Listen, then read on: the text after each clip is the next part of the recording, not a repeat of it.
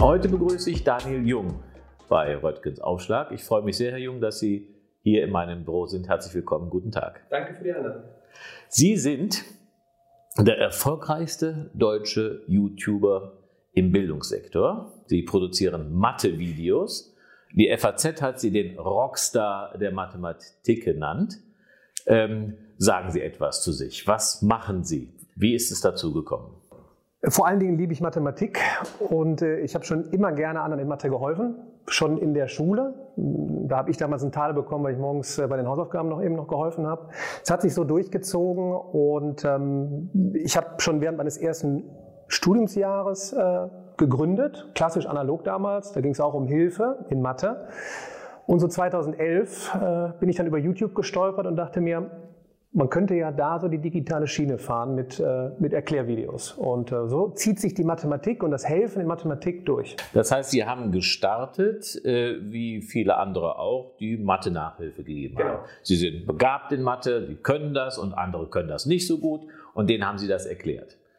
Was machen Sie anders, wenn Sie das in einem Video erklären? Oder ist es eigentlich nur eine Videoaufnahme von dem, was Sie sonst auch machen? Oder ist das was Besonderes? Ich, ich gebe ja auch oftmals mit, das, das beste Lernen ist ja, wenn man zum Erklärer wird. Und ich glaube, so hat sich das bei mir durchgezogen, weil ich immer erklärt habe, quer durch die Bank, äh, Schülerinnen, Schülern, äh, Studentinnen, Studenten. Ich konnte mich auch immer reinversetzen, so das Thema so richtig runterzubrechen, also wirklich auf die, auf die banalsten äh, Lücken. Und dann habe ich mir irgendwann gedacht, okay, in Amerika produzieren schon renommierte Unis stundenlang ihre Vorlesungen, stellen die einfach ins Netz, warum machen wir das nicht?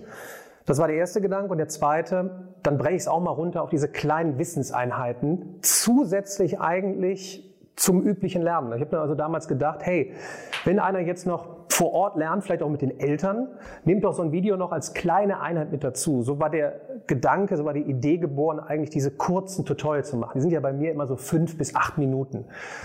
Ja, und das habe ich dann einfach getestet und YouTube bot sich als Plattform einfach, weil es einfach zu nutzen war, wenn man kein Techie ist. Und dann war die Rückmeldung einfach schon, schon gut. Ne? Auf den Punkt gebracht, keine große Show. Oh, ich habe die Lücken geschlossen und habe wirklich, ich entwickle ein Verständnis. Bis heute jetzt kommen sogar Zuschriften, ich habe die Liebe zur Mathematik, Mathematik entdeckt. Und da denke ich mir, was? Die Liebe zur Mathematik? Warum? Das ist wahrscheinlich das Größte, was man erreichen kann als Lehrer.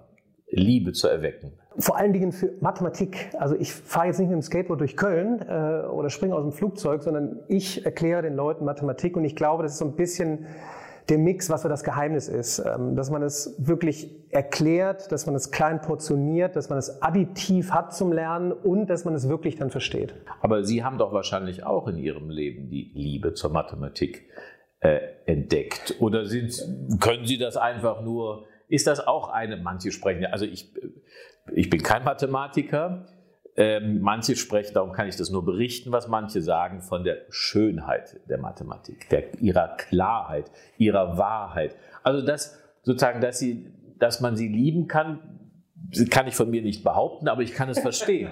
Wie ist es denn bei Ihnen? Ist es eine Liebe? Ich glaube, das ist ein, äh, ein gutes, ein sehr wichtiges Thema, weil Mathematik eigentlich so viel mehr ist als Aufgabe 1 bis 10, jeweils A bis 11 und das richtige Ergebnis hinschreiben, sondern das habe ich versucht, jetzt auch in mehreren Videos mitzugeben. Es ist die Lehre von Strukturen und Muster erkennen. Immer wichtiger im Zeitalter, wo wir jetzt leben, wo in immer kürzeren Zeitabständen mehr Dinge passieren.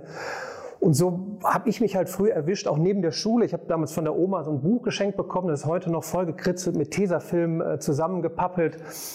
Und das war irgendwie schon bunt und äh, anders erklärt als in der Schule. Und da habe ich mir gedacht, wow, die Mathematik ist ja eigentlich so viel mehr. Und das ist ja heute, glaube ich, auch ein wichtiges Thema, wenn wir über MINT sprechen, über die MINT-Fächer. Wie können wir Mathematik als Anteil erlebnisnah machen? Wo kommt es in der Welt vor? Und es, es, kann so schön sein. Aber es klingt, bis, bis jetzt haben Sie schön gesagt, es klang sehr vernünftig, was Sie gesagt haben. Es ist so sinnvoll. Das hört man ja als Schülerin und Schüler immer wieder, dass das so nützlich und sinnvoll und sonst was ist. Ich will nochmal auf Ihre Liebe, auf Ihre emotionale Beziehung. Ist es für Sie eine rationale, Erkenntnisbeziehung oder ist es für Sie eine emotionale? Denn Liebe ist ja was anderes als Vernunft. Ja. Sie muss nicht immer unvernünftig sein, aber es ist jedenfalls mehr die Liebe als die Vernunft. Wie ist es bei Ihnen? Ich glaube, es war einfach dieses Erkennen, was man mit der Mathematik machen kann, auch im Leben. Ähm, und das relativ früh in jungen Jahren, dass man damit begeistern kann andere. Und das war für mich eigentlich schon dann tatsächlich so eine Liebe, wenn man davon sprechen kann. Und das hat sich so durchgezogen bis heute. Und Sie können begeistern in fünf Minuten. Denn das ist ja ungefähr die Dauer eines Mathe-Videos bei Ihnen, fünf genau. Minuten. Genau.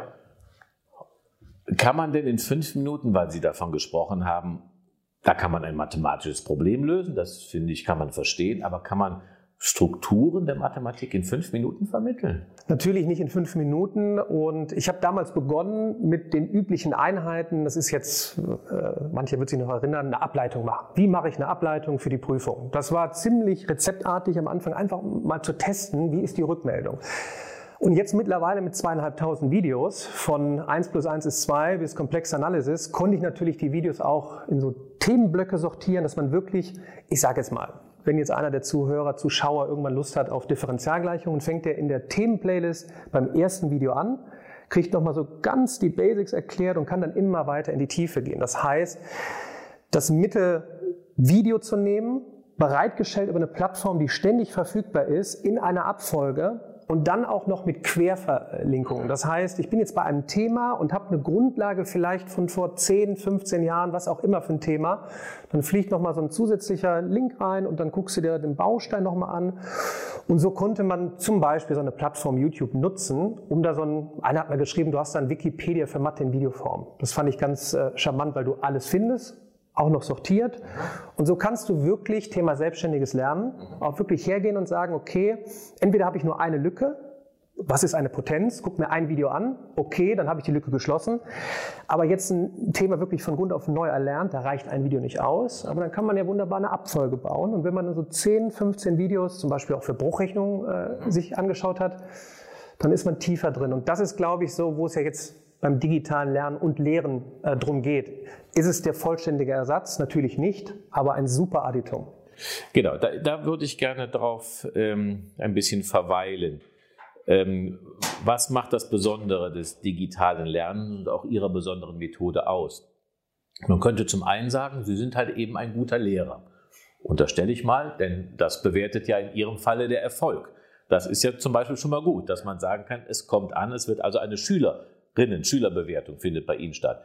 Jetzt könnte man sagen, gute Lehrer gibt es häufiger. Ähm, also ist das, man kann sie jetzt kennenlernen außerhalb der Schule, das ist etwas Gutes. Ähm, aber das ist jetzt noch nichts Besonderes. Gute Lehrer gibt es ja erfreulicherweise dann auch mehrere. Wodurch wird dadurch, dass Sie es als Video präsentieren, Sie haben ja ein bisschen dazu schon gesagt, warum wird es dadurch zu etwas Besonderem? Was ist das Besondere, das Additive, das Zusätzliche, was die Nutzer bekommen, dadurch, dass es als Video und digital zugänglich gemacht wird? Ich finde, das Einfachste vom Verständnis her ist, Sie, wie auch ich, mussten damals noch für eine Wissenseinheit wahrscheinlich zu einer Bibliothek fahren, sich Zeit nehmen, dann hoffen, dass man in irgendeinem schlecht sortierten System auf genau die Wissenseinheit kommt. Dann muss man sich auch noch durchlesen. Dann das Übliche, auch viel Rückmeldung äh, aus meiner Community. Dann ist da so ein, steht da ganz viel Text und es kommt eigentlich gar nicht auf den Punkt. Was schon immer gut gegangen ist, ist, wenn mir jemand etwas erklärt hat. Und zwar so, dass ich es dann auch noch sehe. Äh, ich kann es mir anhören. Ich, kann's, äh, ich hätte eine Person nochmal fragen können. Und im Prinzip habe ich den Prozess einfach digitalisiert und in kleine Einheiten gepackt. Und jetzt ist es so, sollte es sein, im Jahr 2020, jetzt hole ich mein Smartphone raus, mein Laptop, was auch immer, und kann sagen, ich brauche jetzt eine Wissenseinheit und zwar sehr gut erklärt und schon ist ein Video da. Plus, jetzt brauche ich noch ein bisschen mehr dazu, schon sind mehr Videos da. Ich muss es mir nochmal anschauen. Und schon gucke ich mir das Video nochmal an. Und jetzt könnte ich noch einen Schritt weiter gehen. Ich hätte noch eine Frage. Dann kann ich auch eine Frage eben stellen, völlig unabhängig von Ort und Zeit. Und wenn man sich alleine das bewusst macht, müsste man ja eigentlich jetzt im Jahr 2020 sagen, dann sollten wir keine Probleme haben, einen Prozess von Lernen und Lehren zu digitalisieren. Ich glaube, da ist man vielleicht so beim nächsten Thema. Da muss man aber alle mit ins Boot holen. sowohl die Lernenden als auch die Lehrenden. Und da haben wir so ein paar paar Dinge vergessen in den letzten Jahren. Ja, da würde ich vielleicht darauf, also das kann man sehr gut verstehen, dass es nicht nur das, dass es nicht nur ein guter Lehrer ist, äh, sondern dass sie eine Art wandelnde Bibliothek sind, dass man immer wieder praktisch die Bibliothek nach Hause gebracht und man kann sie auch verknüpfen. Das ist, das ist sehr gut verständlich. Warum ist das das ein, also gewisser, ich will mal sagen, der Mathematikunterricht gilt eigentlich wahrscheinlich schon eh und je als der schlimmste, der schwierigste, der den Schülern am weitesten entfernte. Wieso schafft die Schule das offensichtlich?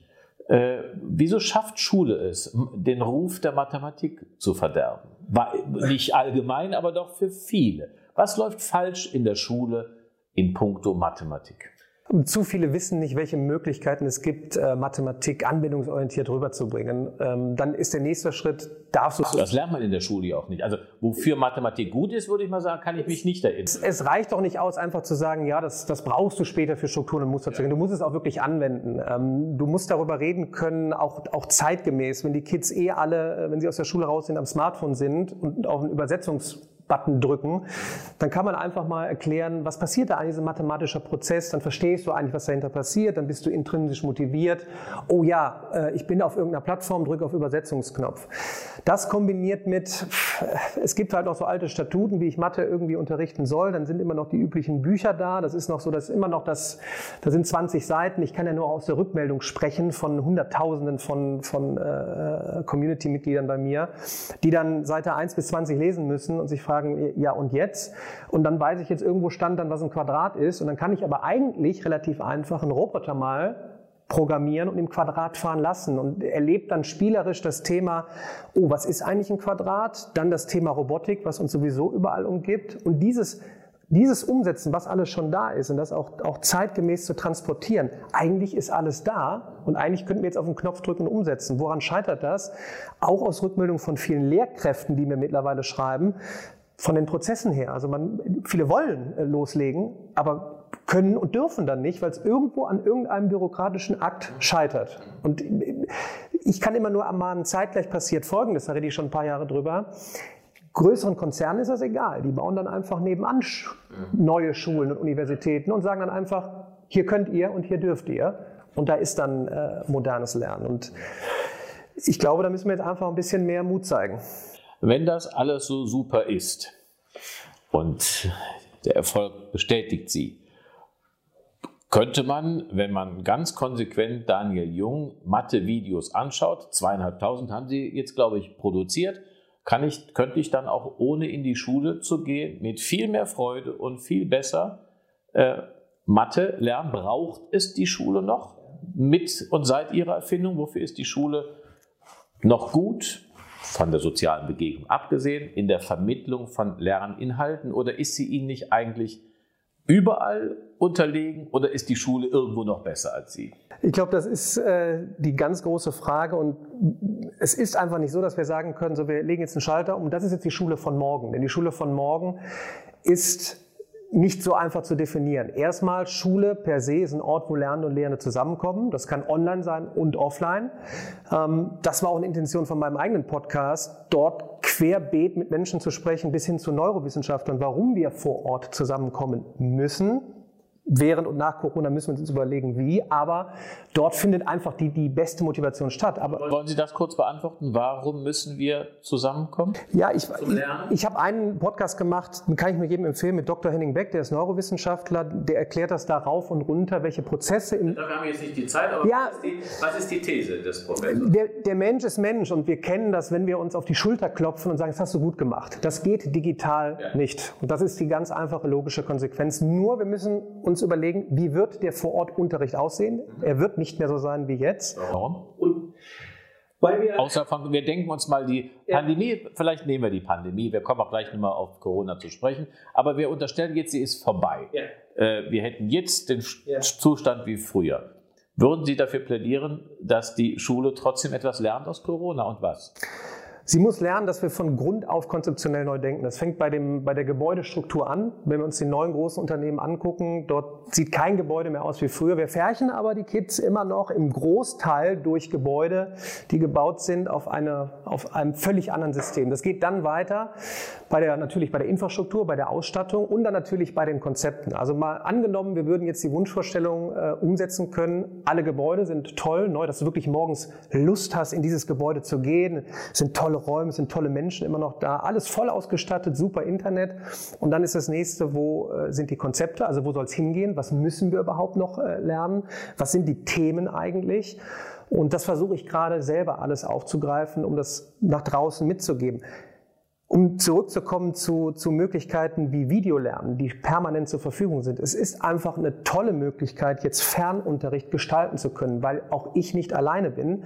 Es gibt andere Anbieter auch, die etwas in Mathe machen, die es in anderen Fächern machen, aber auch in Themen, die sehr relevant sind für die Zukunft. Also könnten wir jetzt auch eigentlich mal den Lehrerinnen und Lehrern einfach mehr Leine geben und sagen, wisst ihr was, ihr könnt jetzt mal vom, vom üblichen Fahrplan ein bisschen abweichen und schaut mal, was da draußen jetzt durch die Digitalisierung getrieben passiert. Was sind die Jobs der Zukunft? Ähm, schaut doch mal auf YouTube einen schönen TED Talk. Das ist so ein Format, der immer 15 bis 18 Minuten ganz wunderbare äh, Talks, wo man wirklich richtig Input gibt und auf einmal trifft sich der Informatik mit dem Bio- und dem Mathelehrer äh, und wir machen nicht den Zoom-Call einfach oder Hangout-Call oder was auch immer, um den Unterricht 1 zu 30 einfach zu äh, mhm. transportieren, jetzt auf Zoom, Hangout oder Co., sondern wir sprechen mal über neue Themen. Würden Sie dem Lehrer würden Sie dafür plädieren, dem Lehrer, der Lehrerin Freiheit zu geben oder soll es die Politik entscheiden? Auf jeden Fall mehr Freiheit geben und dann auch die mit ins Boot holen, die schon sehr viel umgesetzt haben. Auch da gibt es sehr viele äh, Pilotprojekte. Ich habe immer auf Twitter, Hashtag Twitter Lehrerzimmer erwähnt, da sind ganz viele Pioniere, die schon seit Jahren in diesen Bereichen testen. Mhm. Wir müssen das Rad jetzt gar nicht neu erfinden, okay. um eben bestehen, bestehende Möglichkeiten zu nutzen, aber auch Feedback von Lehrkräften, die es schon umgesetzt haben. Mhm. Wir sind jetzt kurz vor den Weihnachtsferien und was wäre möglich und sinnvoll, äh, dass die Schule während der Weihnachtsferien lernt und dann noch, sagen wir mal, in den Monaten Januar, Februar, März noch kurzfristig besser macht, weil wir dann immer noch pandemische Bedingungen haben. Was könnte kurzfristig in der Schule besser laufen? Ich würde vorschlagen, sich auf jeden Fall bestehende Formate anzuschauen, die sich weltweit schon durchgesetzt haben. Es gibt große Plattformen, wo videobasiert gelernt wird, aber auch immer noch im digitalen mhm. Austausch. Welche Konzepte sind da schon gefahren worden? Und dann wirklich das den Lehrkräften mitgeben und auch praktisch wie eine Hausaufgabe äh, aufgeben. Mhm. Schaut doch da mal rein. Die mit ins Boot holen. Mhm. Ich habe das Twitter-Lehrerzimmer angesprochen, die schon umgesetzt mhm. haben. Mhm. Um dann im Nachgang mehr Leine zu geben und zu mhm. sagen, ihr dürft auch mal testen. Ihr dürft, mhm. macht. Ja. Und ihr müsst jetzt nicht den ja. Unterricht wie bisher einfach nur so umsetzen als Zoom, ja. Hangout-Call oder was auch immer, sondern neu denken. Wenn ihr frische Ideen habt, testen mhm. aus. Also die Besonderheit der Corona-Bedingungen auch als eine Chance auszuprobieren, zu lernen, sich anzupassen zu lernen, auch für die Zukunft. Absolut, das habe ich ja schon Anfang des Jahres eigentlich äh, mir erhofft, dass man sagt, ihr müsst jetzt nicht äh, so klassisch analog einfach transferieren auf äh, ja. digital, ja. sondern das wird komplett anders sein. Und wenn wir über Hybrid-Unterricht der Zukunft sprechen, auch da, lasst uns doch erstmal testen, herausfinden, was gibt es schon für Konzepte, wo ist schon umgesetzt worden. Und dann gehen wir alle in ein Boot äh, und dürfen aber auch, wie gesagt, testen. Und das ist ja meine Freiheit auch gewesen ich habe auf YouTube, auf anderen Plattformen, auf eigenen Plattformen getestet und habe Feedback bekommen. Das mhm. Feedback war auch nicht immer positiv, mhm. aber negatives Feedback kann wunderbar sein, um zu lernen und besser zu werden. Absolut. Wenn wir vielleicht abschließend von den kurzfristigen Lernfortschritten, die möglich sind, aber vielleicht gibt es eine gewisse Resistenz äh, in der Schulverwaltung zu lernen, ähm, äh, übergehen auf die Schule der Zukunft. Ja. Wenn Sie den Erfahrungsstand von jetzt nehmen, was wären zwei, drei Elemente, von denen Sie sagen, das haben wir eigentlich jetzt gelernt, wie man digitale Elemente verbindet mit der traditionellen Präsenzschule. Was sind so zwei, drei Vorstellungen, die Sie haben von der Schule der Zukunft, die eine bessere ist für Schülerinnen und Schüler und vielleicht sogar auch für die Lehrer. Ich würde mir wünschen, dass wir die Person Lehrkraft wesentlich höher monetarisieren und wesentlich mehr davon in die Ausbildung bekommen. Mhm. Sprich, manchmal braucht es gar nicht mehr Tablets, sondern einfach mehr Lehrkräfte. Mhm. Also das zieht sich runter bis in, in den Kindergarten mein Neffe ist gerade drei, den verfolge ich dann immer und ähm, die wollen einfach machen und die brauchen Personen mit dabei. Mhm. Das ist so vielleicht Schritt eins, Und dann das Verständnis der Digitalisierung. Dass Digitalisierung nicht zwangsläufig heißt, es muss jetzt alles digital sein, mhm. sondern die Zukunft der Arbeit ändert sich gerade radikal. Das heißt auch, dass sich die Zukunft des Lernens ändert. Mhm. Sprich, was ist eigentlich lebenslanges Lernen? Mhm. Und was heißt es, in der Lage zu sein, sich selbstständig komplett neue Themen beizubringen? Mhm. Gerne auch mal ohne Personen, mhm. aber auch gerne im Mix. Und ich glaube, wenn wir darüber jetzt mit dem Großteil der Lehrkräfte diskutieren würden, aber auch mit Schülerinnen, Schülern, Studentinnen, und Studenten. Thema selbstständig Dinge erlernen. Dann haben wir gesehen, im Moment schreien alle Videos. Das ist auch super, um auf Knopfdruck dann für Prüfung noch zu lernen, aber wirklich sich etwas Neues mhm. selbst beizubringen, eine Abfolge im digitalen Austausch. Darauf zu gehen und wirklich jetzt unseren Nachwuchs darauf vorzubereiten, so wird deine Zukunft der Arbeit sein. Nämlich du wirst permanent neue Dinge dir auch selbst beibringen müssen. Das wäre schon etwas Banales, wo ich auch gar nicht so viel Tablets für brauche, aber mehr Verständnis dafür und eben auch mehr Lehrkräfte. Mhm. Also die Schlussfolgerung, Schule muss viel lernen. Und ich glaube, wir stimmen überein, dass die Anpassung der Schule an digitale Lebensbedingungen eine der wichtigsten gesellschaftspolitischen Aufgaben unserer Zeit ist. Und ich fand es toll, dass Sie heute bei mir waren und ich wünsche Ihnen für Ihre Arbeit weiterhin sehr, sehr viel Erfolg. Vielen Dank. Danke Ihnen sehr.